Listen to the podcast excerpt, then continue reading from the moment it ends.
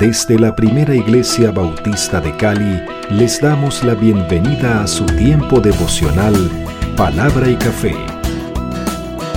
El aroma de la palabra del Señor en nuestros corazones, fortaleciendo nuestra fe. Con el pastor Richard Rodríguez, por R12 Radio. Más que radio, una voz que edifica tu vida. Bienvenidos. Muy bien, mis amados, muy bien. Para hoy, para hoy, especial, Señor, yo cantaré de tu favor porque has sido mi amparo y mi refugio. Yo cantaré de tu favor porque has sido mi amparo y mi refugio. Yo creo, mis amados, yo creo. Obvio, con toda la posibilidad de estar equivocado. Pero yo creo que la experiencia que vamos a, a compartir hoy que es el fundamento contextual de este Salmo 59, fue precisamente esta frase y estos versículos que llevaron a David a componer todos los demás salmos que vienen seguidos. ¿Por qué? Pues siendo David un jovencito, muy joven, acabando de matar David a Goliat, recordemos el suceso. Aquello fue algo apoteósico, eso fue algo impresionante. David eh, matando a Goliat, un muchacho que ni siquiera pues la, armadura ni, ni, las armas de, de, Saúl le quedaban, todo esto le quedaba muy grande. Pero en realidad eh, fue una hazaña obvio, otorgada por el Señor, eso sí. Y para David aquello fue algo, eh, una pelea entre eh, los filisteos, pero la parte de su fe con el Dios de Israel. Bueno, aquella victoria, aquella gran hazaña pone a David en el palacio real, amigo de Jonatán, del hijo de Saúl. Eh, el rey de Israel, el que no quiso enfrentar a Goliat, no se atrevió y este muchacho lo logró. Y algunas incursiones que hacía David junto con el ejército de Israel, pues le causaba gran daño a los filisteos y a los ejércitos enemigos. Y su fama fue creciendo, pero eh, eso estaba incipiente, estaba comenzando, estaba comenzando. Y dice el relato que le entró la rabia, la ira y la envidia a Saúl. Y aquel espíritu del que hablamos alguna vez que venía y molestaba a David y lo ponía, perdón, a Saúl y lo ponía muy mal. Entonces Jonatán mandó a traer a David por sugerencia de ante el padre Saúl y lo mandaron a traer y una vez fue tanta la envidia que dice el relato que Saúl quería clavar en la pared con su lanza a David. Y se la lanzó. Pero David se apartó, huyó. Y Jonatán, su hijo, vino a convencer a Saúl y le dijo, Padre, ¿por qué vas a matarlo? No, él no es culpable de nada, Él no te ha hecho nada como para que merezca la muerte. Entonces eh, Saúl le dijo a Jonatán, su hijo, David no morirá, te lo juro, tráelo a la casa. Y volvieron a traerlo a la casa. Pero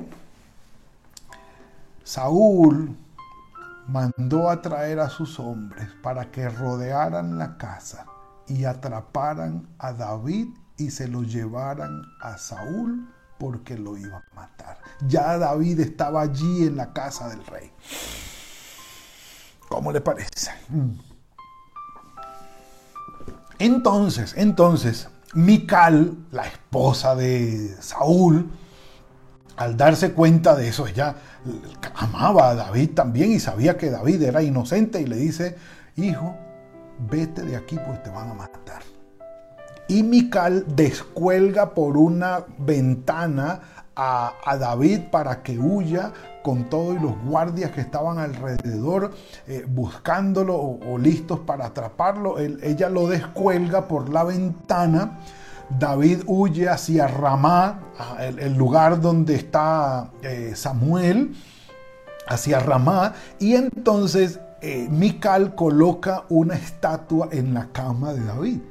Arropa la estatua, le pone una cabecera de, como con pelos allí y, arma allí eh, la tramoya para que pareciera que David estaba en, cama. Cuando vienen los guardias a apresarlo para llevárselo a Saúl, Mical le dice, no, no, venga, está enfermo, está enfermo.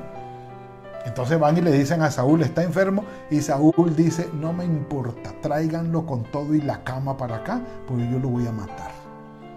Obvio que cuando entran los guardias y agarran la cama, pues se dan cuenta que lo que está allí es una estatua. Y viene Saúl a reclamarle a Mical y le dice, es un joven, es inocente, no te ha hecho nada. ¿Por qué quieres matarlo? Y hacia donde se fue eh, David, eh, Saúl mandó unos hombres a buscarlos. Y el Espíritu de Dios llegó sobre esos hombres y empezaron a profetizar. Y David, eh, Saúl mandó a otros guardias más a buscarlos. Sobre esos guardias también vino el Espíritu de Dios y volvieron a profetizar mandó otros más y sobre esos también vino el Espíritu del Señor y empezaron a profetizar. Y dijo Saúl, no, ya voy a ir yo mismo. Y fue Saúl mismo a buscar a David y el Espíritu de Dios cayó sobre Saúl y Saúl profetizó. Todo el día se la pasó desnudo, profetizando.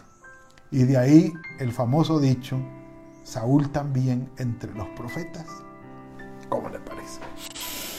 Ese es el contexto histórico sobre el cual se escribe el Salmo 59. Al músico principal sobre no destruya, sabemos todo esto ya. Eh, Mictán, poema, poesía o canción de David, cuando envió Saúl a que vigilaran la casa para matar. De manera que hay una petición, un ruego, una súplica de parte de David al Señor para que lo libre. Claro, y con toda la razón dice, líbrame de mis enemigos, Dios mío, ponme a salvo de los que se levantan contra mí. Dice, líbrame de los que cometen maldad y sálvame de los hombres sanguinarios porque están acechando mi vida, se han juntado contra mí poderosos, pues nada más que el rey, pues imagínate, eh, no por falta mía ni pecado mío, Señor. Y allí, entendamos por el contexto, David tiene toda la razón. No hay delito de él, no hay pecado de él. Es un sufrimiento injusto, no merecido. Cuando aquellos poderosos toman decisiones, arman planes egoístas que hacen sufrir a los que nada tienen que ver, a los que no tienen culpa, ni tienen, como dicen, velas en ese entierro. Sin delito mío, dice el versículo 4, corren y se preparan. Y la petición de David, despierta, Señor, para venir a mi encuentro y mira. Y tú, Señor, Dios de los ejércitos, Dios de Israel, despierta para castigar a todas las naciones. No tengas misericordia de todos los que se rebelan con maldad. Ah, algo de imprecación tienen estas frases de lo que ya hemos hablado. Y David con toda razón dice, Señor, por favor levántate porque estoy huyendo, porque me están persiguiendo, estoy en sufrimiento, estoy en una en peligro pero no por culpa mía. Como dice Pedro, si sufrimos por ser malhechores y entrometidos, pues qué mérito tiene.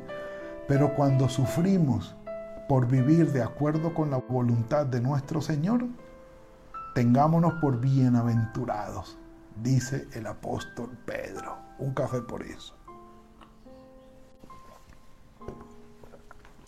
Que no seamos hallados sufriendo por nuestra culpa por buscarnos el mal, por entrometidos, por hacer cosas que no deberíamos estar haciendo, que nadie nos llamó a eso.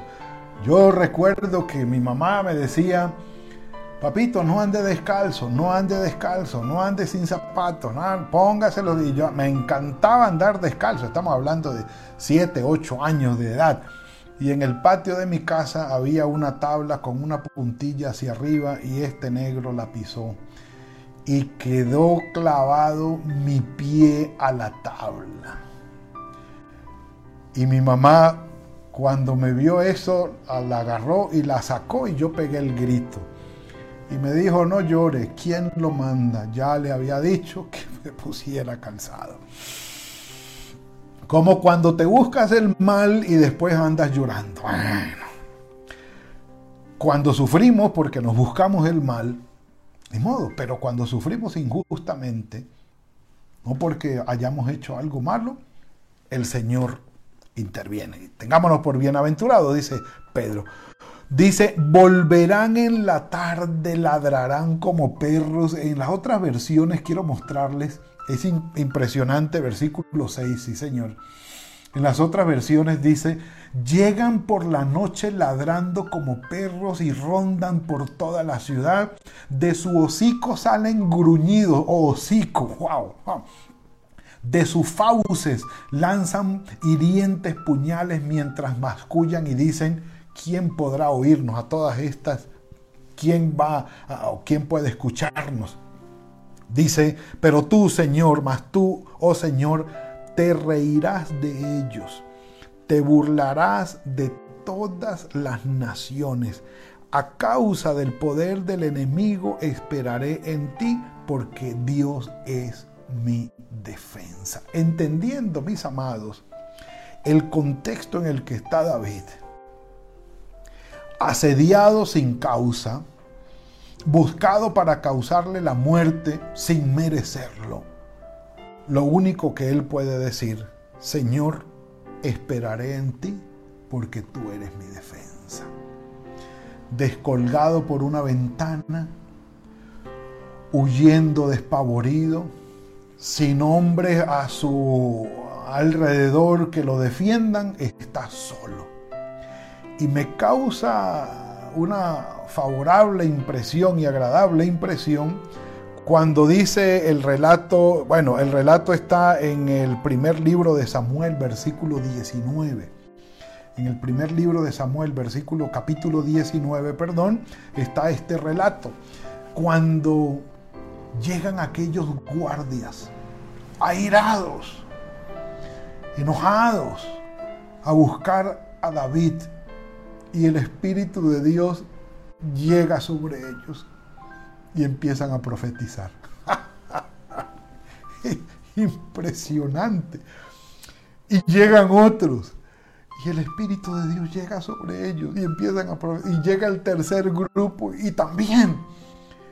Y se va el mandamás, el más más de todos, Saúl, ese sí totalmente dispuesto a acabar con todo y llega el Espíritu del Señor sobre él. Mis amados, nadie puede resistir la presencia del Señor cuando Él quiere hacer algo sobre nosotros. Aún contra en los más acérrimos enemigos y gente violenta. El Espíritu del Señor ha venido sobre ellos y el ejemplo bíblico lo tenemos no solamente con Saúl y sus guardias, sino con Pablo, con Saulo de Tarso. Cómo iba con su corazón envenenado, totalmente corrompido a matar a todos aquellos que estuviesen en el camino del Señor y el Señor se lo encuentra a mitad de camino hacia Damasco. ¿Qué estás haciendo, Pablo? Y Pablo cayó de rodillas. ¿Qué quieres que haga, Señor? Esta transformación es extraordinaria y eh, nunca sabemos la manera como el Señor va a intervenir en nuestra ayuda. El Señor es bueno y sus caminos son impredecibles. Un café por eso.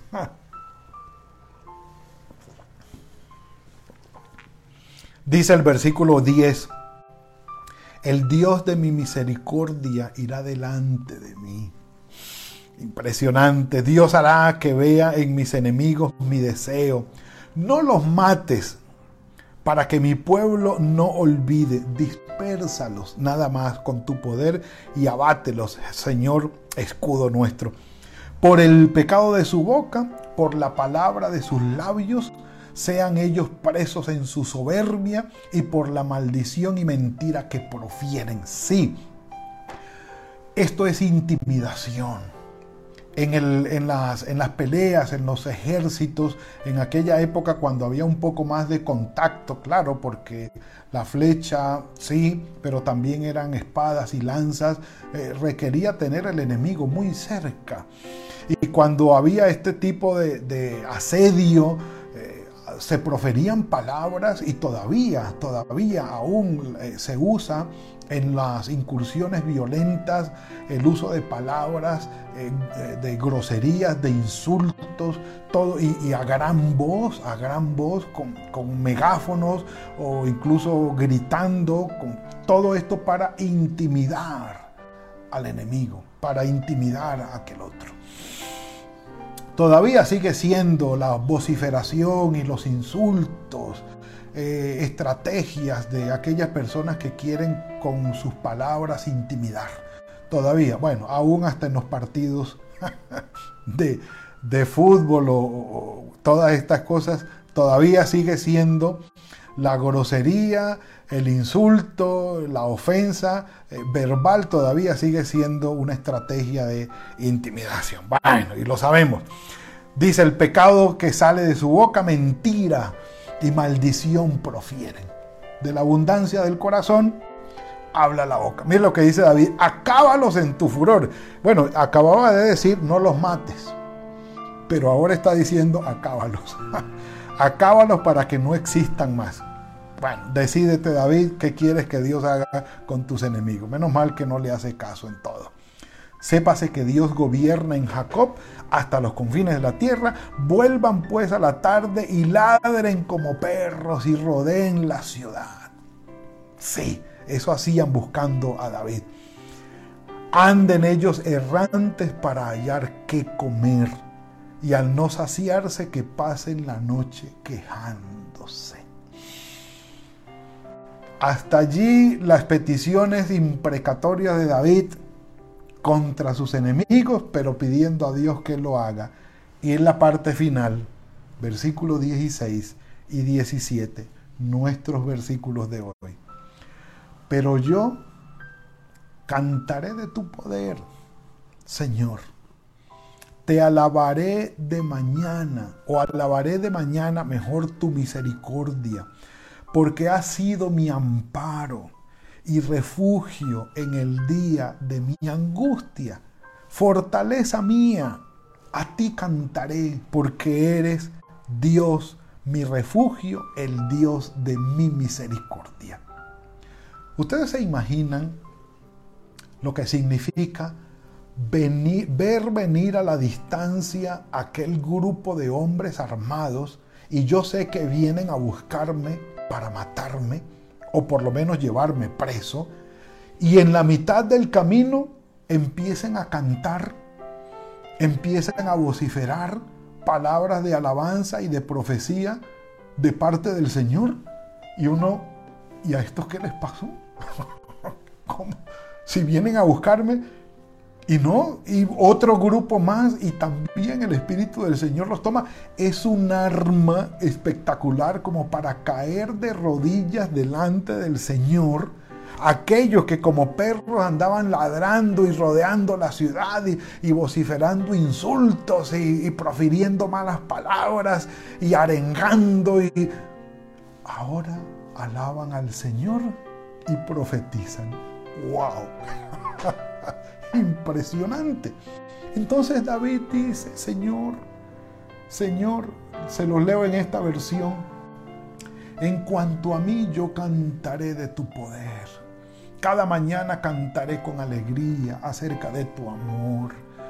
Dice, eh, de tu amor, perdón, inagotable, porque tú has sido mi refugio, un lugar seguro cuando estoy angustiado. Oh fortaleza mía, a ti canto alabanzas porque tú, oh Dios, eres mi refugio. ¿eh? Dice el Dios que demuestra su amor inagotable.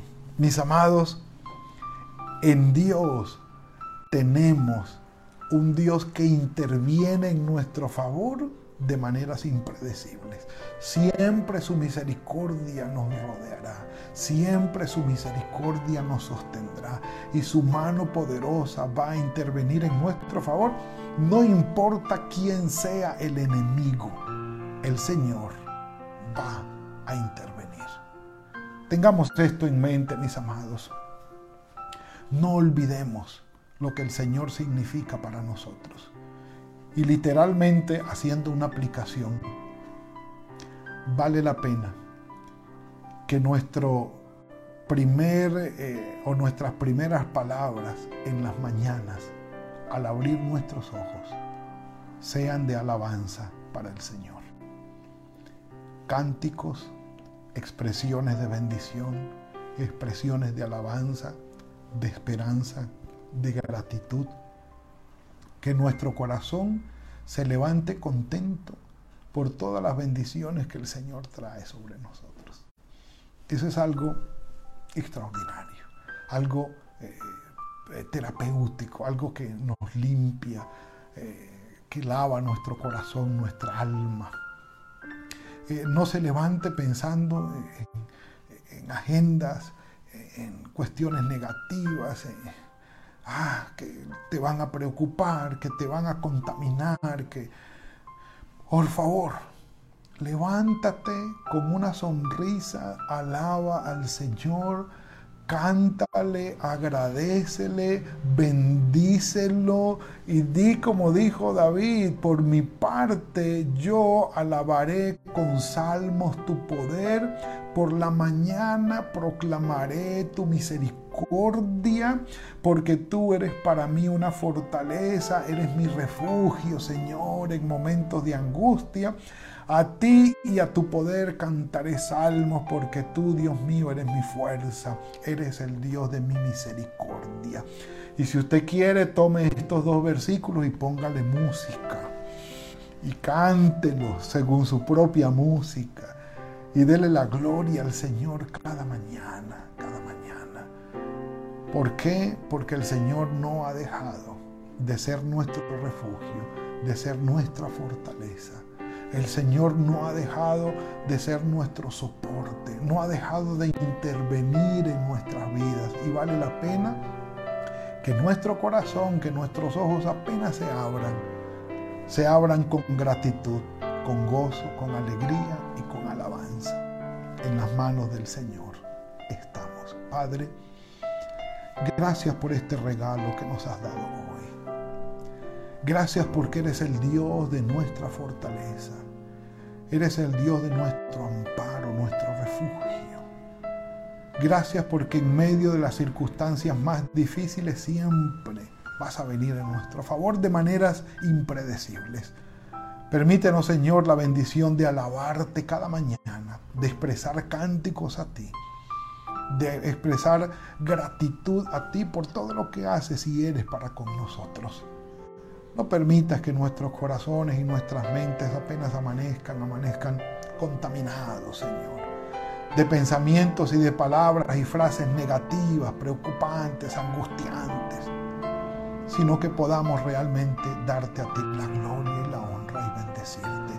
Gracias por ser nuestro amparo, por ser nuestra fortaleza y el Dios de misericordia para con nosotros. Estamos en tus manos, Señor Gracias por tus bendiciones y gracias por lo que has planeado para con nosotros. A ti sea la gloria hoy y siempre en Cristo Jesús. Amén y amén. Mis amados, ha sido todo por hoy. Que el Señor los bendiga y los guarde. Ha sido otro tiempo de palabra y café. Hoy es miércoles y como cada miércoles nuestra primera iglesia bautista de Cali eh, nos reunimos para un tiempo de la palabra del Señor en la noche y un tiempo de oración. A las 7 de la noche tendremos la segunda entrega de cómo hablar de Jesús. El pastor Carlos Arango estará a cargo de este tema hoy.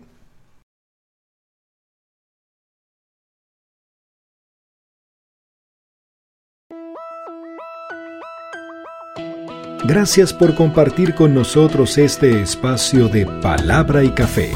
Hasta una próxima oportunidad por R12 Radio.